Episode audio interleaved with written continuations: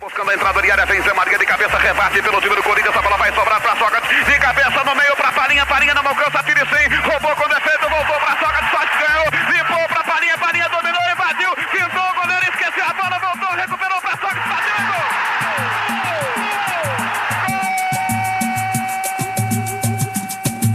gol! Olá, eu sou a Laura Faria. Eu sou o Pedro Saco Fonseca. Eu sou o Anderson Tobita. E sejam todos bem-vindos ao De Canhota Podcast.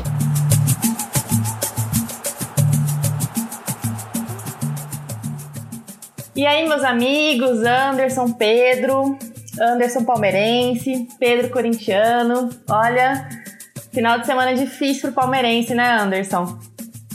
É difícil, difícil. Não tenho palavras no momento para expressar. Derrota no masculino, Duas derrota derrotas. no feminino. Mas parabéns, parabéns ao Pedro, parabéns a, ao time feminino do Corinthians, né?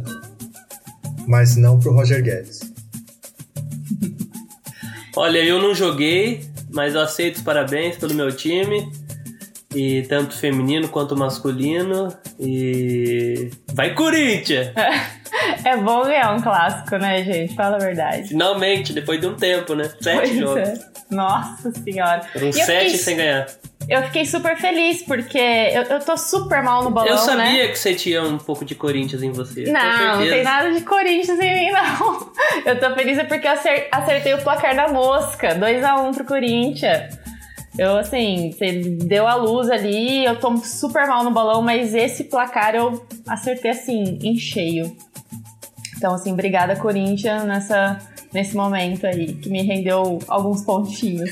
Não, manda um direct pro Roger Guedes lá, fala pra ele mandar um, um alguma coisa, um, uma indicação de quanto vai ser o próximo jogo, porque ele tá iluminado, rapaz. Pois o, é. O São Paulo. Ídolo do Anders. O São Paulo você colocou 0 a 0 São Paulo. Não, não coloquei 0 a 0 eu, colo... eu, assim, acreditei, né? Eu coloquei vitória pro São Paulo, mas, Nossa. assim, achando muito difícil acontecer. Eu arrisquei, sabe? Assim, sabe quando dá aquela zebra? Eu falei assim, é hoje. Mas não foi, né? Segurou o 0 a 0 pelo menos não foi vexaminoso, nem nada do tipo. Não é Santos nem Grêmio, né? Estão muito pior. Ainda que tá conseguindo segurar o Atlético, tá bom. É, então. Eu, eu, eu fui assim, muito otimista, né? Não, não imaginava. Mas bom, minha gente, antes da gente começar, né, falar hoje sobre goleiros e goleiras, essa essa posição aí, muitas vezes ingrata, né, no futebol. eu queria dizer, é, né, fazer aquela aquela coisa pidona que geralmente eu faço, que é para acessar o Fruta Preta no nosso canal no YouTube, deixar o seu like lá nos nossos vídeos, se inscrever no canal, seguir a gente no Instagram e, e ouvir os nossos podcasts que estão em todas as plataformas, todas as agregadoras de podcast. Então, tá no Spotify, no Deezer, Google Podcast, Amazon Music, Apple Podcast. Enfim, é só curtir lá, né, para você receber aí sempre que sair um episódio novo, um episódio novo do de Canhota. E além disso, eu queria perguntar para os nossos queridos ouvintes se vocês já pensaram alguma vez em produzir o seu próprio podcast. Muito legal, né, Pedro? Anderson, é legal produzir podcast, a gente se diverte, conversa, dá risada. Bom, então se você pensa ou já pensou em produzir o seu próprio podcast, se você tem alguma coisa para contar, tem amigo para conversar, chama a galera e o Fruta Preta produz o podcast para você. Então entre em contato com a gente, manda um e-mail, pode mandar e-mail para o decanhota.frutapreta.com.br ou né, é, procurar a gente nas redes sociais que a gente responde. E se você quiser colaborar, tem aquele nosso pix, pix.frutapreta.com.br ou a nossa vaquinha no Apoia-se, que você pode co colaborar com uma quantia de 10 reais por mês. Bom, feita Além minha... disso, né, Laura? Diga, diga Só lá. pra gente não esquecer, quem quiser cornetar, mandar pergunta pro Anderson Enciclopédia Humana. Exatamente. É, encher o saco, xingar, mandar trocadilho infame. decanhota.frutapreta.com.br é, tá aberto, estão abertos os canais aí para mandar piadas, reclamações, correções, cornetas e etc. Qualquer coisa. Qualquer coisa, estamos aí recebendo a vocês aí pelo e-mail. Bom, gente, hoje, né, como eu tinha comentado, a gente vai conversar um pouquinho sobre, sobre os goleiros e goleiras. Vocês sabiam que, que esse ano, é, dois, 2021, fez uh, 150 anos da profissão de goleiro? Não sabia. Esse ano completou aí 150 anos. Porque goleiro e centroavante é profissão, né? Não é posição. a profissão até, tá lá, 150 anos da profissão. E vocês, Laura, Pedro, vocês catavam no gol, né? Existe essa expressão ainda, pegar no gol? Né? Porque geralmente o, o na época da escola, o pior cara era mandado pro gol, né? Ou tem aquela coisa assim de é, um gol vai para outro pra linha, você faz um rodízio, né? Anderson, vou confessar, sem falsa modéstia, eu subverti essa história. Eu joguei um campeonato no gol uma vez, de futsal. Nosso time foi vice-campeão. No ano seguinte fui pra linha e nós fomos campeões. Então eu tinha, eu tinha um talento, vamos colocar assim, tinha um dom. Mas o dom era melhor aproveitado na, na linha. É um jogador aí... completo. Então, mas deixa eu te falar uma coisa que eu falei, goleiro e centroavante é profissão e não posição. O goleiro e o centroavante não necessariamente precisa saber jogar bola. Precisa, passe, o quê? O centroavante sabe ter bola pro gol e o goleiro com a mão pegar. É diferente do jogo. Então, mas ainda é assim hoje, justamente isso que o Anderson falou é, conta muito, né? Geral, é, antigamente, o, a pessoa que ia pro gol é porque não era muito habilidoso com a bola, né? Com os pés, e acabava sobrando o gol, né? É, eu nunca joguei no gol, eu já joguei futsal, mas eu jogava é, de zagueira. Nossa, é sofrido, tá, viu? Gente? Jogar é. no gol no futsal. Aquela bola que não, parece um. Parece Embora eu seja alta, assim, né? esteja na média aí, eu tenho 73. Nunca pensaram assim, ah, vai pro gol. Não. Mas tinha isso, né? De, de não ter habilidade, então sobra o gol. Hoje em dia é muito assim mais, né? O goleiro tem que ser habilidoso com os pés. É, tinha uma época no, no, no, futsal, né, que você, o, o, goleiro mal, o goleiro não podia sair jogando com o pé, né? Tinha que ser com a mão e ainda a bola tinha que quicar no, no próprio campo, né? O, o futebol de salão também evoluiu, né? O, o, esporte, né? Fez um pouco mais pelos goleiros, né? Hoje até tem o goleiro linha, assim. E o que, faz a pessoa escolher, né? Ah, você é goleiro. O que, que vocês acham que faz a pessoa, ah, é isso?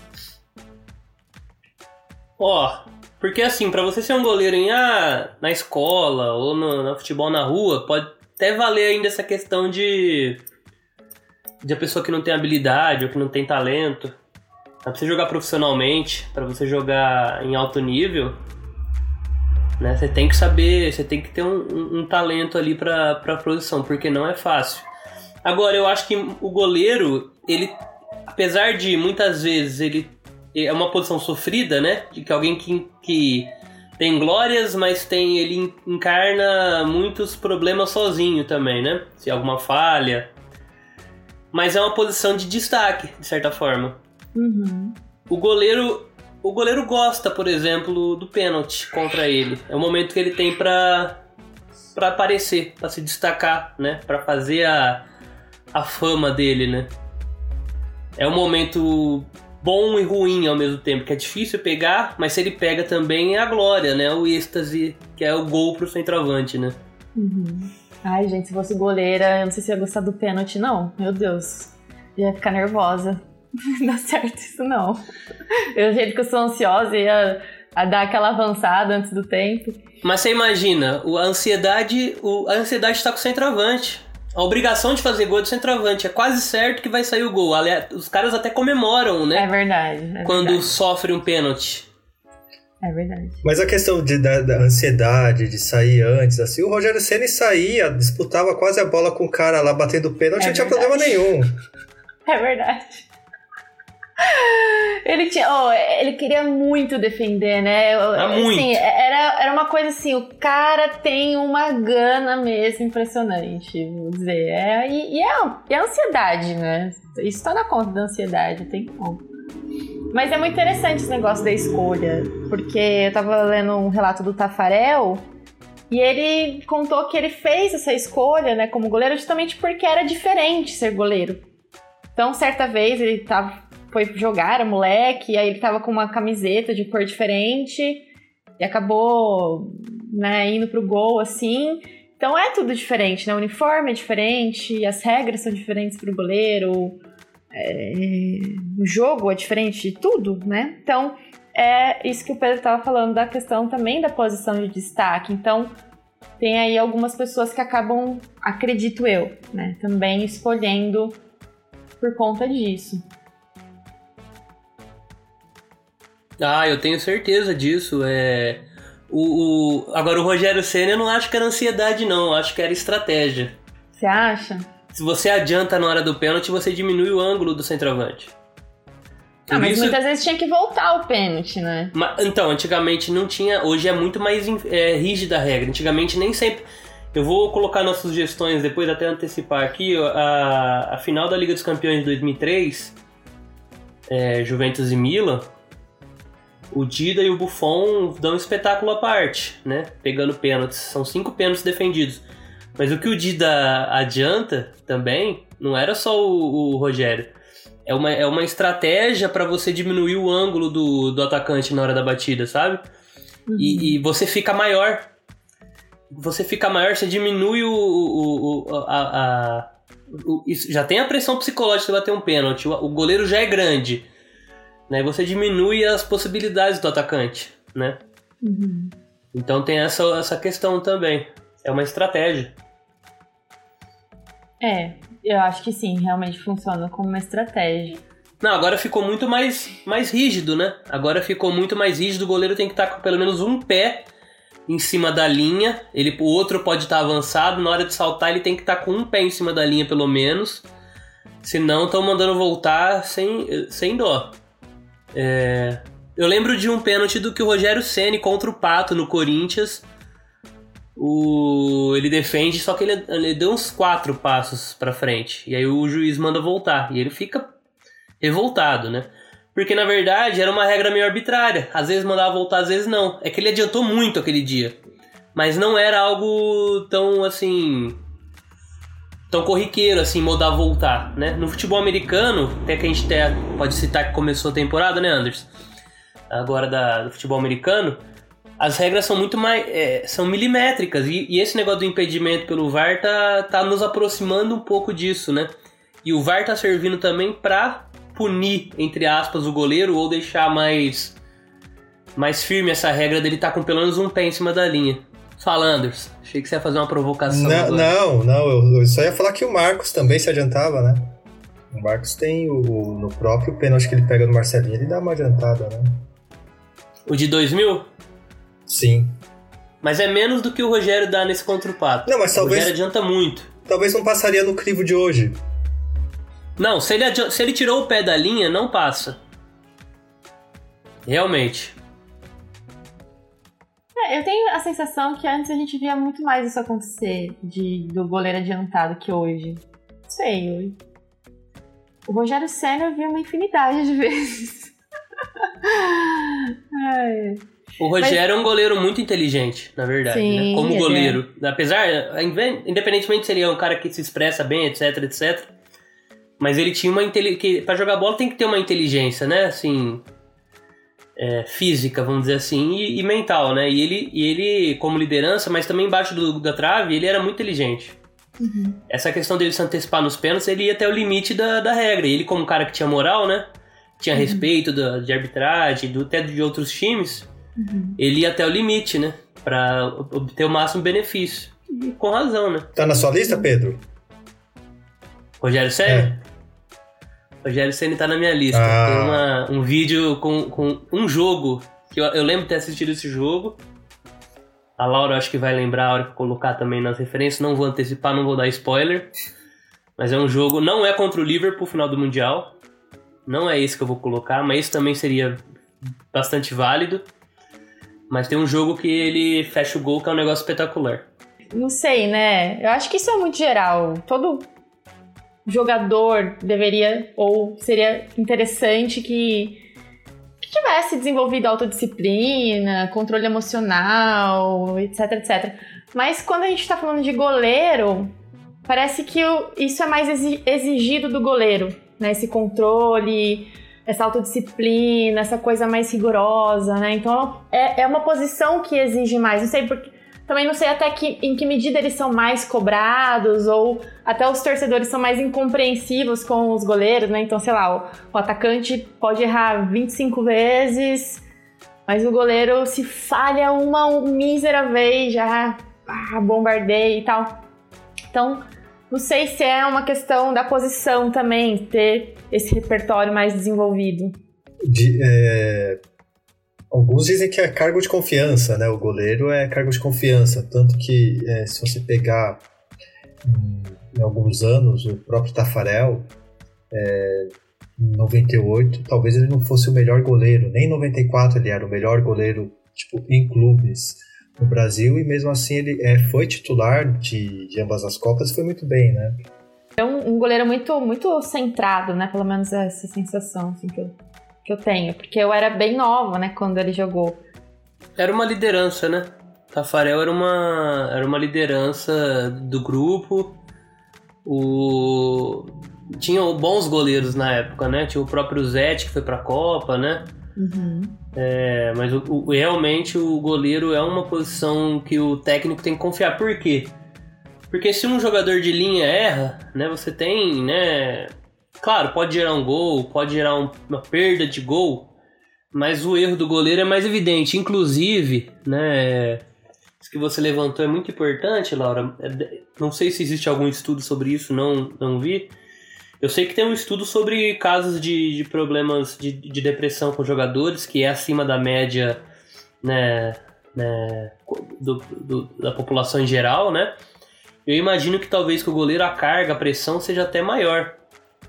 Porque é uma posição de destaque, é uma posição que você fica em evidência, é uma posição que você, se errar, o erro é muito nítido, é muito claro, né? É muito solitário também. Sim. Né? Sim. O caso emblemático Exatamente. é o é, Barbosa em 50, né? É o maior caso, acho que de você pega e culpa alguém pelo, é, pelo resultado foi o Barbosa, né? Grande parte dos jogadores é, saiu em defesa dele, né? Mas a imprensa, é, a própria torcida da brasileira execrou, né? Por anos, né? O, o Barbosa. O que, que aconteceu, gente? Isso, o Barbosa em 50 ele toma aquele gol do, do Didia, né? Didia. Do Didia. E. Só que assim, né? O, o Didia passa como. como que, passou como quis pela defesa, né? E o, o Barbosa foi meio que adivinhar o canto, né? O, o, como ele ia chutar e, e acabou sofrendo o gol. E, e o próprio. Tem, tem, tem, jogadores assim, o Oberdan Catani falou que, que, que que não era culpa. O próprio Didia ele fala que não é que, que o Barbosa não foi culpado do gol. E só que é aquela coisa, né? O, é, tem o fato dele ser negro também, que, que, que, tem uma, uma lenda, né? Que goleiro, tipo, o goleiro, o goleiro não pode ser negro, né? Tanto que teve um ano que acho que é, eu acho que na Copa na Copa putz, é, na Copa América de, de 1920, né, o, tinha um goleiro que era o Nelson Conceição, do Vasco. O presidente, à época, Epitácio Pessoa, ele vetou a ida do, desse jogador para a Copa América porque goleiros negros não serviam para vestir a camisa da seleção. É importante contextualizar, né? 1950, estamos falando de, sei lá, 150 para mais mil de pessoas no Maracanã. O Brasil não era a potência que é hoje no futebol, não tinha nenhuma Copa do Mundo ainda. É, tinha encantado durante toda a Copa, né? Teve aquele jogo com a Espanha que cantaram no estádio, né? Então o Brasil foi com uma com uma uma, com uma aura de favorito para a final, né? E o Brasil abre o placar, jogava pelo empate, né? Se eu não me engano, né, Anderson? Sim, contra sim. o Uruguai. Era- é, na época não era decisão, né? Era um, acho que um quadrangular. É.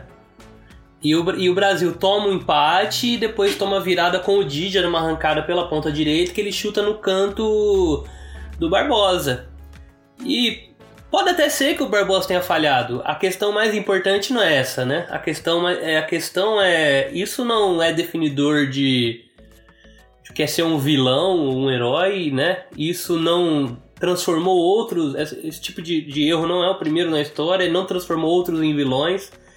Né, ele foi execrado, ele mesmo fala, ele deu já depoimentos, né, dizendo que a pena máxima no Brasil é de 30 anos. Ele é o único que foi condenado por mais tempo, né?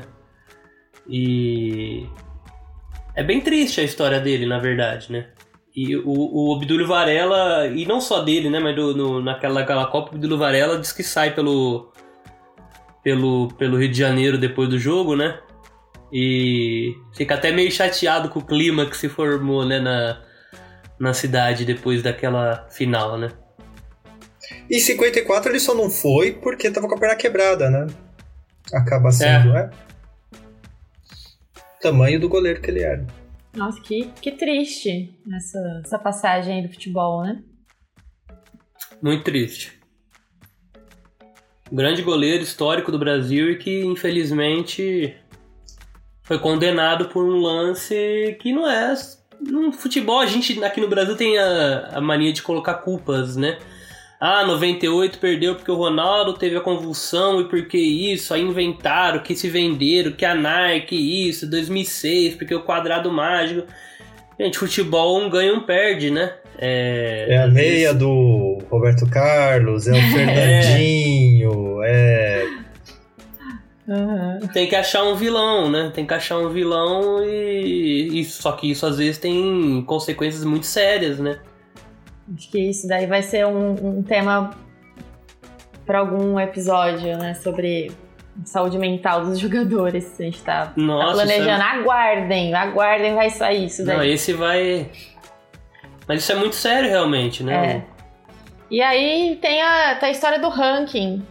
Vocês, vocês montaram os seus rankings de goleiros ou goleiras? Eu montei, eu quero, só que eu quero ouvir o de vocês primeiro. Ah, é sacanagem, né? Eu não, eu não montei um ranking de goleiras porque assim, eu admi- admito a minha incapacidade ainda, tô tentando aprender ainda sobre bastante futebol feminino.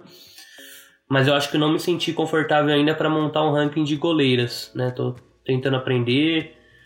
É, inclusive, acho que é bom a gente fazer uma parte sobre futebol feminino, sobre a final, né? Que bateu o recorde de audiência da história da competição no domingo, né? E... Mas eu queria ouvir o ranking de vocês, primeiramente.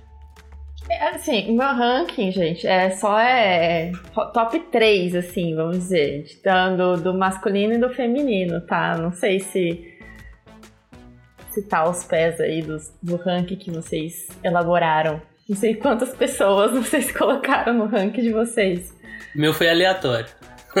Ah, foi, foi indo, assim, nomes e nomes. Entendi. A gente pode começar por, por ordem alfabética, Anderson. Então vou, vou lá, vou fazer um. Um ranking e explique por quê, hein? Por favor. Então, então fazer um top 3 nacional, um top 3 internacional, pode ser? Pode. Então, o top 3 internacional pra mim é Schmeichel, Proudhon e Buffon. Eu queria colocar o, o Navas, porque eu acho ele meio, meio, meio subestimado, assim, porque ele é costarriquenho. Também né? acho. Ele- Muito. os caras colocam. Mas muito subestimado. Muito, muito. Acho que o Real Madrid fez um grande mau negócio ter mandado ele embora. Pegar o Courtois, apesar do Courtois ser um grande goleiro também. Não tem grife, né? É, não é espanhol, ele é costarriquenho, então não tem grife. Sim. E brasileiro, eu coloco Leão, Tafarel e Dida. O Senna é o quarto, tá? Então o Senna, o Senna ficou por pouco, assim. Eu, eu, o- Mas pode deixar que ele, eu, eu ponho ele no ranking. Mas esses são os que eu mais gosto, assim. É, é, só posso falar só um pouquinho de, de, de só uma- um, um- um pouquinho do, do- de, de goleiras, assim, porque é, tem, é, tem uma goleira que é, eu, eu, gosto muito da roupa, eu gostava da roupa solo, né? Da, da, só que ela é meio mala, né? Então não fez aquelas piadas de Zika vírus nas Olimpíadas, assim, então ela cai um pouco uhum. no meu uhum. conceito. Eu gosto daquela alemã lá, da Engelert, que. É, Nadine Engelert, né? Que é, fechou o gol em 2007, com Marta e Cristiane na final, assim, foi sensacional. E tem a Aline, que eu gosto também, né, da, que, que é baixinha, então em 63, né, que prova que, que, que tamanho de trave é bem relativo, né. Mas uma coisa que é legal, tem, não sei se vocês lembram, nos primórdios do futebol tinha a Meg, que Acho que antes de vocês nascerem, provavelmente, né? Porque ela, ela, antes de jogar futebol, ela jogava handball.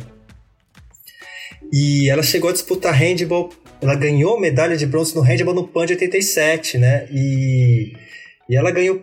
Tipo assim, poxa, alguém ganhar é, medalhas em dois esportes diferentes, assim, ela foi campeã sul-americana, disputou Olimpíada, disputou Mundial de Futebol e ainda disputa, tipo, Pan-Americano, ganha medalha por uma outra modalidade, é sensacional, né? E ela ficou oito anos na seleção. É, ela é um, um, super nome, talvez um dos grandes nomes do futebol, assim, no gol, certamente no Brasil. E você quer dizer, assim, por que que você escolhe, fez essas escolhas aí para os seus rankings? O que que levou você a, a colocar essas pessoas?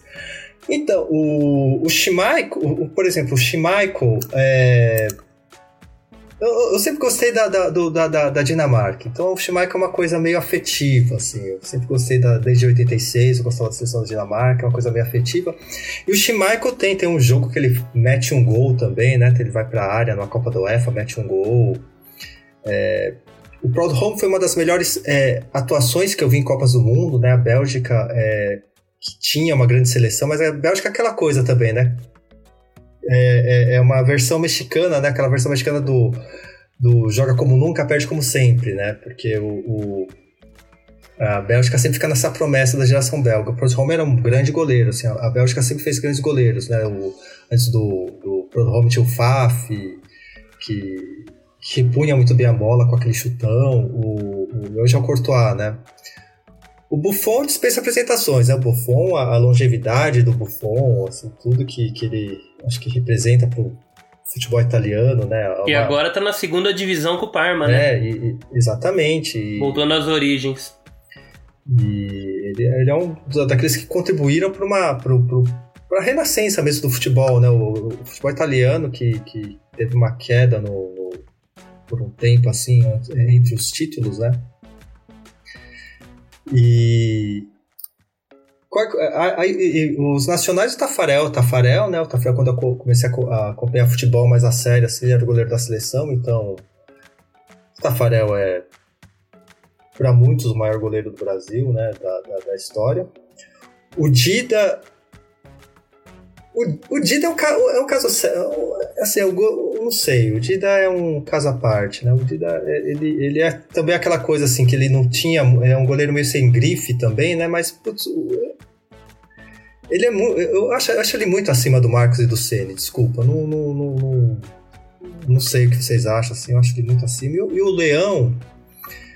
É, o Leão é, é, é, é, Palmeiras, né? O Leão é o maior vi do Palmeiras, então tem que colocar alguém do Palmeiras. E, e o Leão tem. O Leão tem uma história longa de seleção, né? Um cara que. que disputa a Copa de 70 e a de 86, né? Assim, você, poxa, e não disputou a que ele estava no auge, que é 82. Ele era para ser o goleiro de 82 aí, ó. Se o. Se o Tele que muitos dizem que era o ponto fraco daquela seleção também, né, o Valdir Pérez, né? Eu, bom goleiro, mas acho que não é, não é nível Carlos, não é nível Leão. Mas era um goleiro bem. É, que provocava muito, né? O cara ele desestabilizava os, os os jogadores, principalmente em cobrança de pênaltis, né? O título do São Paulo no brasileiro, o primeiro título brasileiro, é, deve-se muito a isso, né? A atuação do Valdir Pérez. Laura. Eu. Vou dar um John, vou dar um John Kleber agora. Para, para, para, para, para. Vou dar meu recadinho aqui agora. Pessoal, reforçando, hein? Quem tá acompanhando a gente até agora aí, eu sei que estão curiosos para saber o ranking da Laura e saber o meu ranking, mas vamos é, aproveitar aí, dar um pause, faz aquele, aquele curtir lá, o joinha, é, deixa o comentário, inscreve no canal. E quem quiser contribuir, pix@frutapreta.com.br pix@frutapreta.com.br ou então a vaquinha no apoia-se. É isso aí. E ou manda um e-mail pra cornetar e mandar seu ranking também de goleiros. Manda o Boa. ranking de goleiros que a gente lê no próximo episódio. decanhota@frutapreta.com.br. E não se esqueça, Laura. se você é, tem vontade de produzir o seu podcast, não perca mais tempo, venha falar com a gente, a gente elabora roteiro, a gente faz produção, a gente dá dica, a gente edita, o negócio fica muito, muito bom. É só olhar aí nosso, os nossos podcasts no seu agregador de podcast preferido para você ter uma ideia do que tá rolando. Ó, com a gente, só pra deixar claro, Laura e nosso produtor, editor, criador Ariel, porque eu sou um zero à esquerda nisso, eu só sei falar em malemar. Até parece. É isso aí, fala com a, com a galera aí do Fruta Preta. Bom, gente, o meu ranking. Ai, gente, meu ranking. Eu, meu ranking, ele é. Ele, é- ele é feito baseado em memórias afetivas.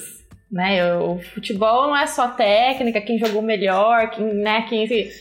É aquilo que você vivenciou, experienciou e tem ali guardadinho no seu coração, né? Então não é muita novidade que o meu primeiro. que o meu top one é o Rogério Ceni. Top é. dos tops. É o top dos tops, ele é o maior ídolo, o único verdadeiro mito, né? Que a gente pode chamar de mito aqui no Brasil. É, por tudo que ele fez, né? Por tudo que ele. Com, toda a trajetória dele no São Paulo, por ser um gole- um goleiro artilheiro, por ser capitão, né? Então ele foi. é, foi o jogador mais vezes, que, que mais vezes foi capitão de uma mesma equipe, né? Então tem todo esse carinho. O, o torcedor do São Paulo tem esse carinho. Ele mais, é, é o jogador que mais venceu por, por um único clube. Isso na história do futebol mundial. Então, por, essas, por esses e por, outros motivos, o Rogério Ceni tá no meu top one. Aí o, segundo e o terceiro ficou uma coisa assim, não sabia quem ficava em segundo, quem ficava em terceiro. Pra mim, podia ser qualquer um dos dois, mas enfim. É, eu escolhi o Tafarel, né? Que eu também tenho uma memória afetiva do Tafarel. Quem não conhece, solta aí, DJ. Sai que é sua, Tafarel. Bota aí pra, pra galera relembrar o Galvão Bueno. Põe, põe o Adnet, põe o Adnet imitando.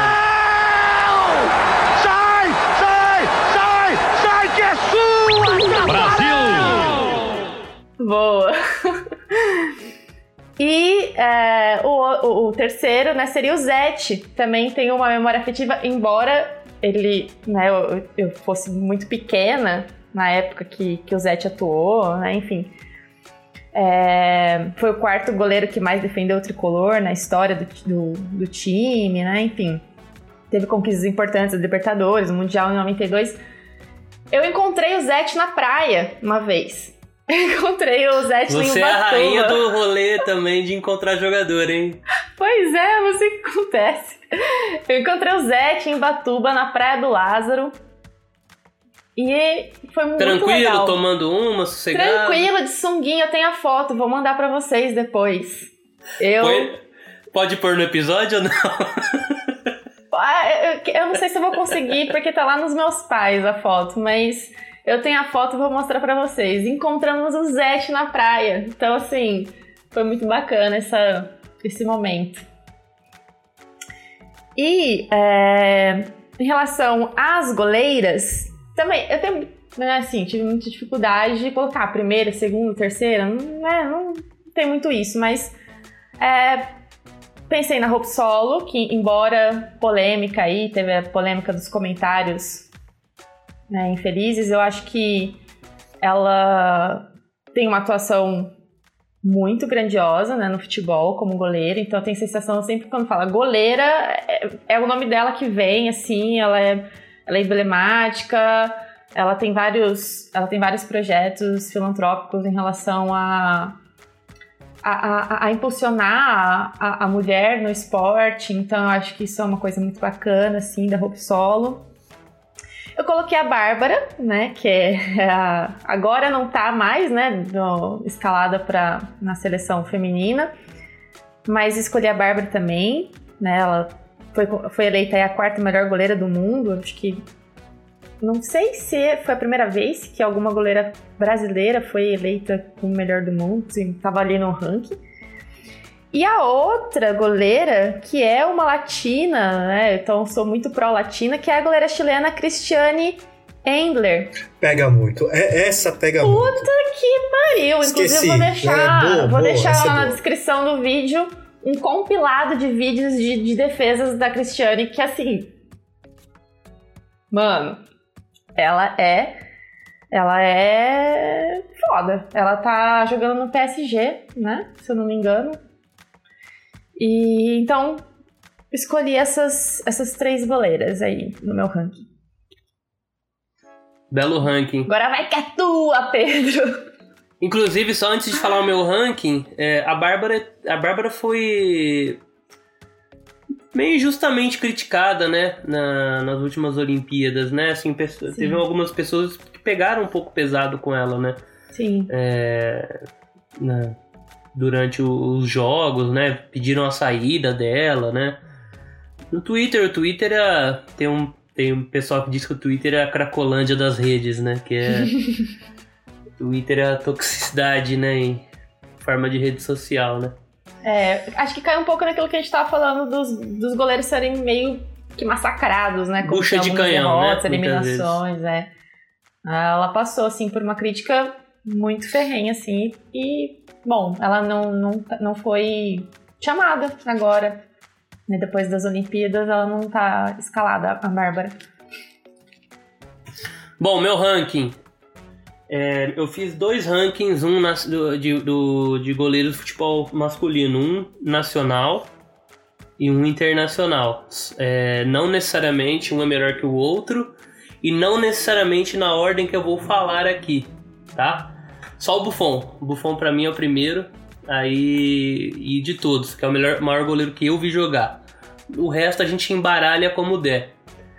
Mas o Buffon, para mim, é, quando ele falou longevidade, agilidade, é, liderança, a simpatia, etc, etc, etc, um monte de coisa.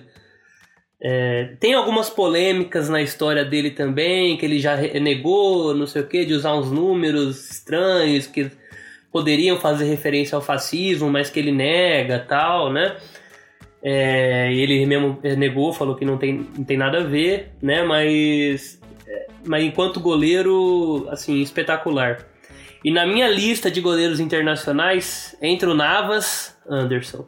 Dos que eu vi, tá? São goleiros que eu vi jogar. Não vou colocar o Prodome, não vou colocar o Schmeichel. Por quê? O Schmeichel eu vi pouquíssimo, só na seleção. Não assistia Manchester United naquela época. Então, Buffon, é, Navas, Neuer, Casillas, Cech e Van der Sar essa minha lista assim dos melhores goleiros internacionais que eu vi jogar. Tá? Não vou colocar, por exemplo, um Iguita da vida, porque também era muito novo, não me sinto à vontade para colocar. E os argentinos que eu vi também não, ainda não estão no nível desses. Talvez um filiol, não sei se chegaria, você poderia falar com mais propriedade. É... E dos goleiros nacionais, Brasil, a lista é um pouco mais extensa. Eu coloquei aqui na minha lista Dida, Júlio César, principalmente pelo ano que fez, pelo, pelos três anos que fez ali, 2009, 10, 11. O que ele jogou foi espetáculo, uma bola que ele pega no Messi no Camp Nou, que é um negócio assim. acho que não teve nenhum goleiro no mundo naquele momento que pegaria aquela bola. É, Rogério Ceni é, tem um jogo contra o Liverpool, a final do Mundial ele pega muito, mas tem um jogo que ele pega mais. Que acho que é na Sul-Americana 2013 contra a Universidade Católica, que vai estar na nossa lista de referências. É um negócio espetacular. Marcos me trouxe muitas desalegrias, tristezas, né? Mas tá na lista. Tafarel. Esses são meus cinco faço menções honrosas. Menções honrosas. ao Cássio pela história construída no Corinthians e pelo Mundial e pela aquela Libertadores. Menções honrosas aos dois melhores goleiros do Brasil na atualidade, que são muito bons para mim, o Alisson e o Ederson. São muito bons goleiros. E mais duas menções honrosas. O Jefferson, que eu acho que a história deu uma chance dele não ter a imagem tão prejudicada em 2014, que para mim ele era o melhor goleiro brasileiro de 2014. Só que ele faria parte daquela bagunça que foi aquele 7 a 1 então, uma coisa que poderia ser ruim, que ele era o melhor goleiro brasileiro de 2014, virou boa porque ele não participou daquele desastre.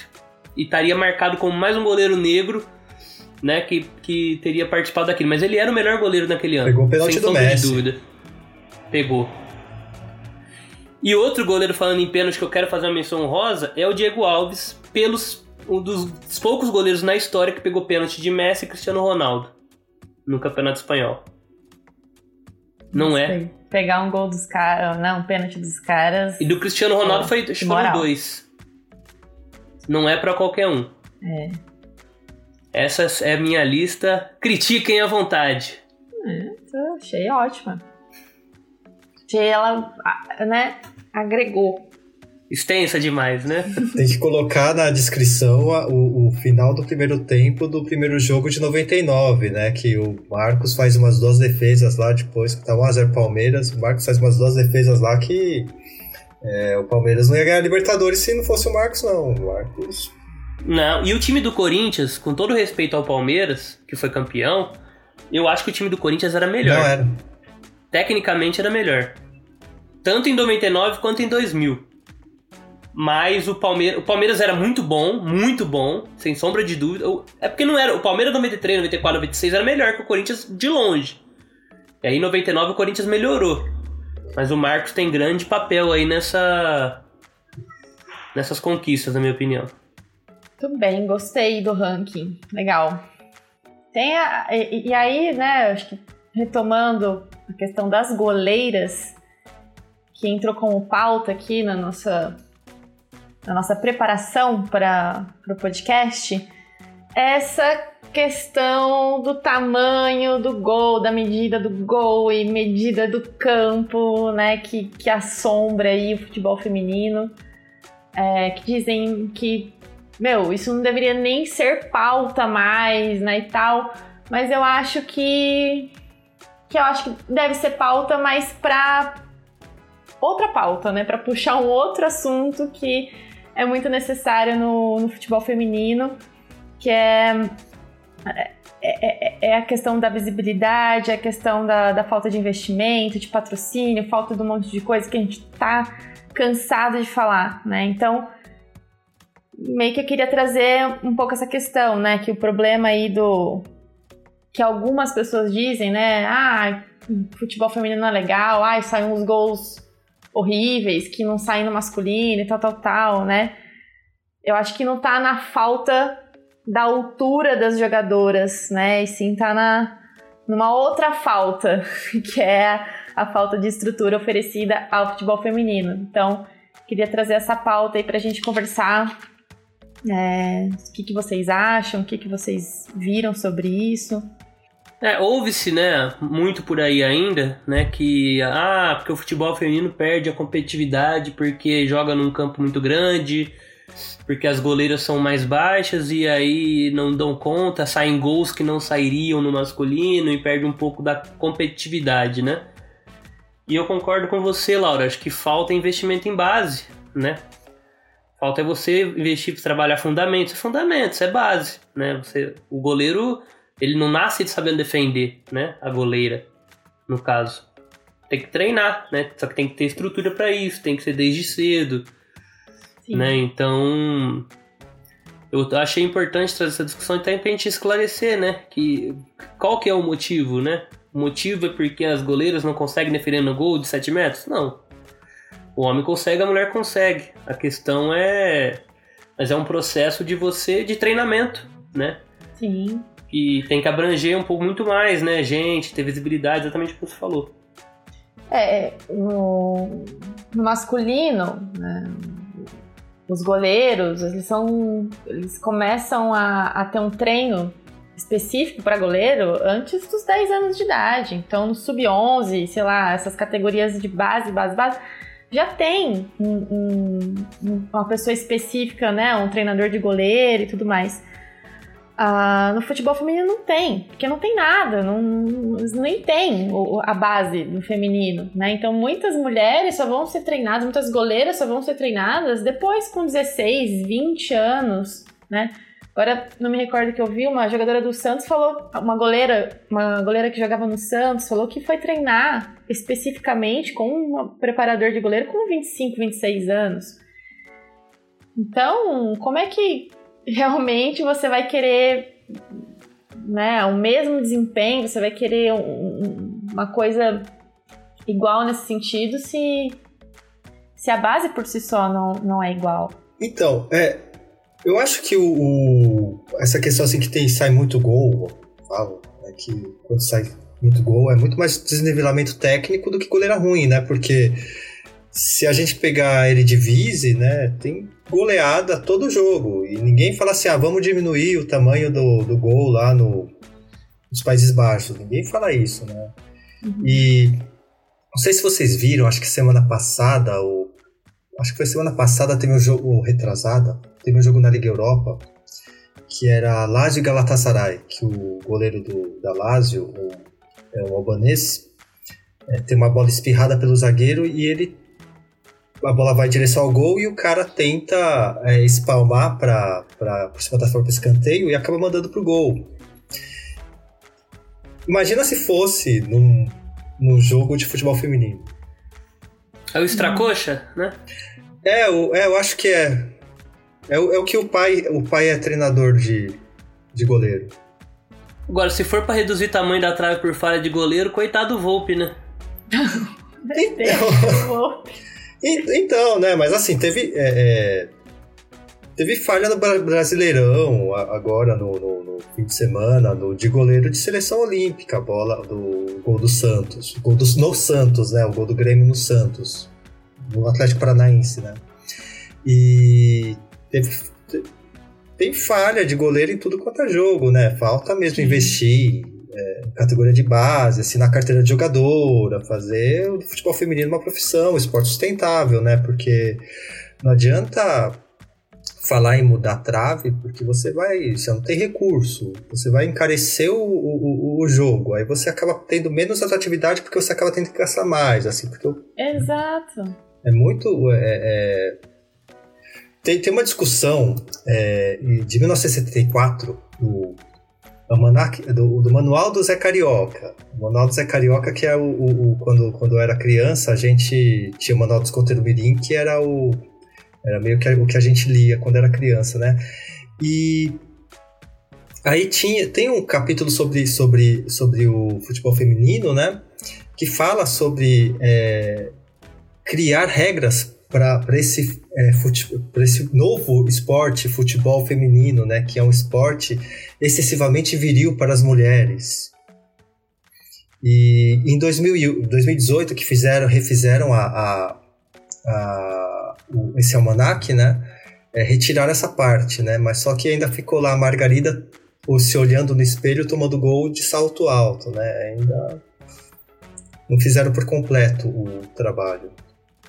É, é, é, muito bizarro isso, né? Isso que o Anderson tava falando. Exato. Imagina se tivesse que fazer um campo com medidas específicas, é, gol com medidas específicas. Gente, já não tem investimento pro básico. Imagina se tivesse é. que ainda fazer essas coisas diferentes, entendeu? É aí que não saía né, de nada demais. Aí né? que ia ser mais difícil ainda. Então, a gente já tem verdadeiros obstáculos, né? Que são é, é preconceito, é, é, a falta de lugar para jogar, é, é, falta de campeonato, o campeonato desorganizado, falta de clube para treinar, falta de, de patrocínio, de investimento.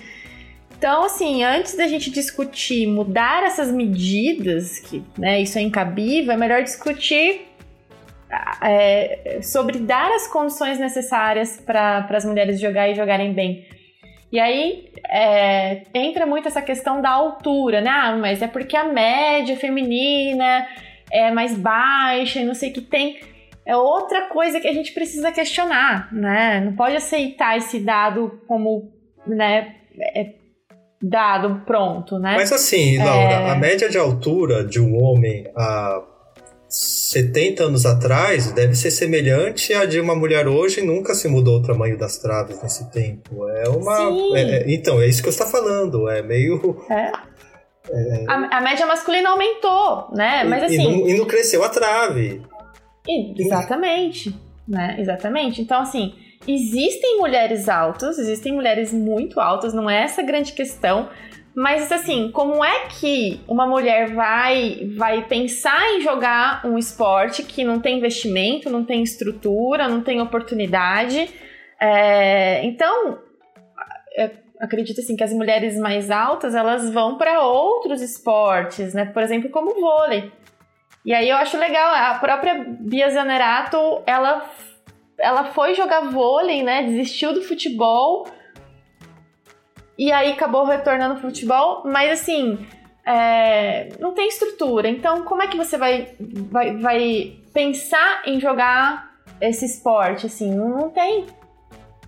O vôlei é, feminino, a, re, a, altura da rede é menor. Uma coisa é mudar o tamanho de gol, ma, mas é, a Mireia Luiz, eu acho que a Mireia Luiz é uma das jogadoras cubanas, ela tinha uma impulsão muito maior que muito jogador de, é, dos times masculinos. Uhum. E aí, tem, e aí tem dados muito interessantes, né? Os dados da FIFA, da Copa do Mundo Feminina de 2019. A média de altura da, das goleiras entre as titulares era 1,75. E entre todas as goleiras que foram né, para a Copa do Mundo era 1,73. A média de altura dos goleiros no Brasil hoje é 1,91. Mas há 30 anos atrás era de 1,84. Ou seja, né, 10 centímetros a mais.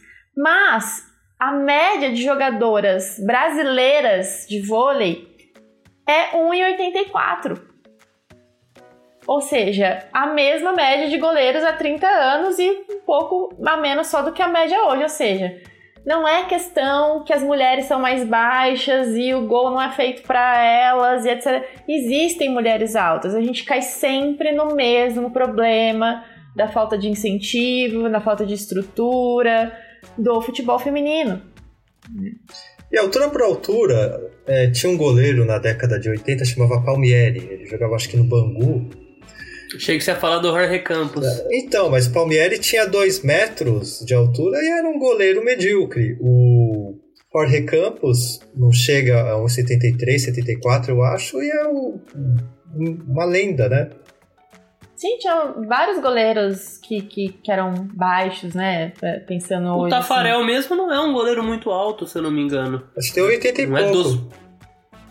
Hoje em dia seria considerado um goleiro baixo, né? Vamos dizer assim. Isso varia, né? Isso muda de acordo com o tempo também. O Iguita... E a própria... Não, o Iguita tem 74. Só isso que eu ia falar. E a, e a Aline Reis, que o Anderson comentou lá, que tem 1,63, é goleira do Brasil. É, né? Joga em alto nível na Espanha. Sim, e, e, e ela mesma, né? Ela, ela deu uma entrevista e, e, disse, assim, que o preparo físico e a técnica é, su é, supre qualquer falta de altura, né? Eventual falta de tamanho. Ela disse que não é a questão de ser grande, é de saber fazer a leitura da jogada. É questão de, de, de treinar é, posicionamento no gol, a explosão, a técnica. Tudo isso né, envolve o ser goleiro, não é a questão da altura, mas. É, além de tudo, comentou. é reduzir o debate a uma característica física, né? Que não é Exato. que resume a a posição, né? A profissão. E que não é verdade, que né, existe, é como eu estava dizendo, existem mulheres altas, mas essas mulheres tiveram oportunidade de jogar futebol. Elas foram incentivadas, ah, vai lá jogar futebol. Eu mesma, assim, as pessoas me consideravam alta. Eu tenho 1,73. Nunca ninguém falou, vai lá jogar de goleira. Falaram pra eu jogar vôlei, falaram pra ser modelo. Ninguém fala assim, ah, vai jogar futebol, vai lá ser goleira. Né? Então, realmente a gente é, se depara com esse tipo de coisa. E eu acho que uma coisa também importante que a gente precisa pensar, né, é que é, não, é, não é olhar o futebol feminino esperando ver o futebol masculino, né? Assim, as características, as jogadas vão ser diferentes, vai, vai ser diferente, né? Eu acho que muita gente olha também esperando ver o mesmo tipo de jogo, né? E, e não é. E, e, o futebol feminino tem qualidade técnica, tem intensidade, tem outros, tem mil pontos positivos, mas é, é, é ter o um olhar diferente, é, é, um, é um estilo diferente, é uma parada diferente, assim, né? Não ficar esperando ver a mesma coisa, não faz sentido. Gostei muito dessa última fala. Só queria registrar. Imagina o Murici então treinando o time feminino, é, chutão pra frente, casquinha. Muricibol. Muricibol. Ai, gente. Mas é isso, né? É, são pontos aí que acho que é sempre importante a gente, a gente trazer. Né? Ah, e outro dado que eu achei assim importantíssimo, além de tudo, né, que entra nessa questão, não só na questão da, da coisa da goleira, das medidas e tudo mais, é que o futebol feminino hoje tem a mesma idade cronológica que o futebol masculino tinha na década de 60. Hoje. A gente está muito atrasado no futebol feminino. Então, assim, esse, essa discussão de diminuir trave, diminuir campo, meu Deus, gente, isso é, é arcaico, isso precisa acabar, né? Acho que isso só, como eu disse no comecinho, só tem que servir para suscitar essas outras discussões que, que são importantes na, no futebol feminino. Excelente. Estamos nos aproximando dos 45 com acréscimos já? Sim. Posso só falar umas curiosidades que eu achei? Outro, Por favor. O, você sabia que a gente já teve um goleiro presidente já? Não. O Café Filho, que assumiu a presidência em 54 após o suicídio de Vargas, foi goleiro do Alecrim, o time mais simpático do Rio Grande do Norte, o Verdão do Rio Grande do Norte. O... Olha só. E sabe que... É a terceira força depois do ABC e do América? Chegou a ser a terceira força. Chegou a ser. Na década de 80 era a terceira força, certamente. Hoje em dia, acho que não. E, e sabe que também quem foi goleiro? o Arthur Conan Doyle, que é o, o autor de Shakespeare, né? Foi, jogou por um time amador de Portsmouth. O Camus, Albert Camus, é, escreveu A Peste, O Estrangeiro, também jogou no gol na Universidade de Argel. O Nabokov foi goleiro em Cambridge, na, na Universidade de Trinity. O Papa João Paulo II pegava e pregava no gol. Né? Gente, chocada! É, lá nas peladas polonesas, né? E... Carol Voitila? É, grande Carol Voitila. E o Che Guevara, né? Que tem uma história que em 63 o Madureira fez aquela camisa né, do Madureira que eles lançaram é, por causa da excursão de 63, que, ele, que o, che, o Che Guevara era ministro das indústrias, eles tiraram umas fotos e bateu uma bolinha com o Che Guevara, né? Torcedor do Rosário Central, aliás. Então, grandes goleiros. E, e, um jogador de rugby, o Che Guevara. Jogava muito rugby. Ah, é? Esse eu não sabia, não. Uhum. Sabia que. Olha só. Então, mu, mu, grande esportista. Cara que fez, fez tudo na vida, né? E era asmático. É, tinha uma asma pesada.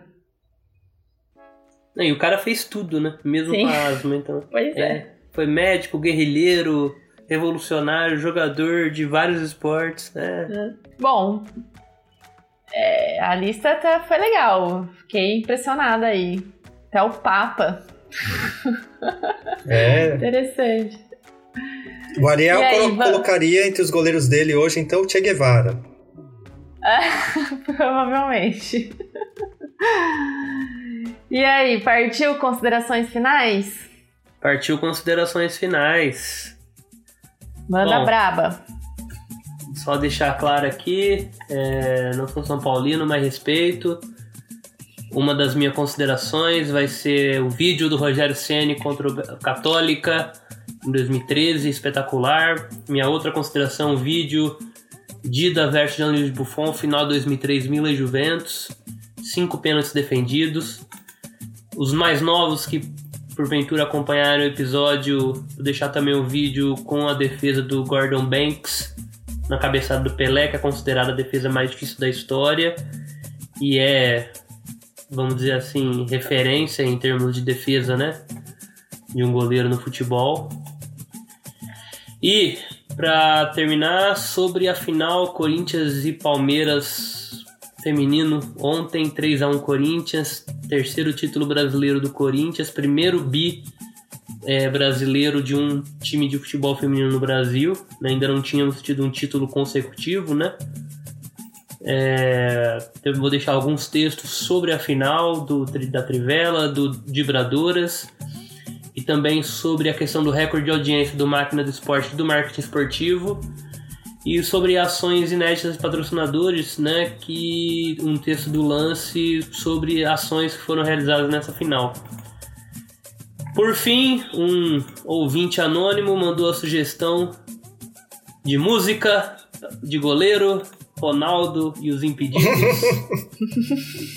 o nome dela também vai estar na descrição aí. Ele pediu para não ser identificado, para não ser associado a esse tipo de coisa de corintiano que ele não gosta. Um abraço, gente. Muito obrigado. Muito prazer estar com vocês aqui. É, eu queria indicar um livro que eu ganhei lá atrás, em 2007, do, da minha amiga Luciana, que é historiadora, bibliotecária, que trabalhou comigo no museu, né, no MAC. É, chama Goleiros, Heróis e Anti-Heróis da Camisa 1, que é do Paulo Guilherme, que eu, inclusive, tirei umas histórias aí para trazer aqui principalmente as histórias finais. O livro está esgotado, mas vale a pena comprar por aí algum sebo se alguém encontrar. Grande pesquisa de futebol. Beijo, Luciana. Saúde para você para seu filho Martin. É, tem que homenagear, homenagear o Luiz Gustavo, né? Que é São Paulino, Mário Fofoca, Juca Pirama, Vitor Valentim, o Vavá, né? Que ele interpretou Charles Miller na novela Que Rei Sou Eu. Então vou deixar, vou ver se eu acho um trechinho da, da novela e deixo aqui nas sugestões. E também é o pai palmeirense da Julieta, né? Que, naquele filme lá que a Luna Piovani faz a Julieta, o, o Casamento de Romeu e Julieta. Com o Marco Rica, Com né? Marco Rica, o corintiano.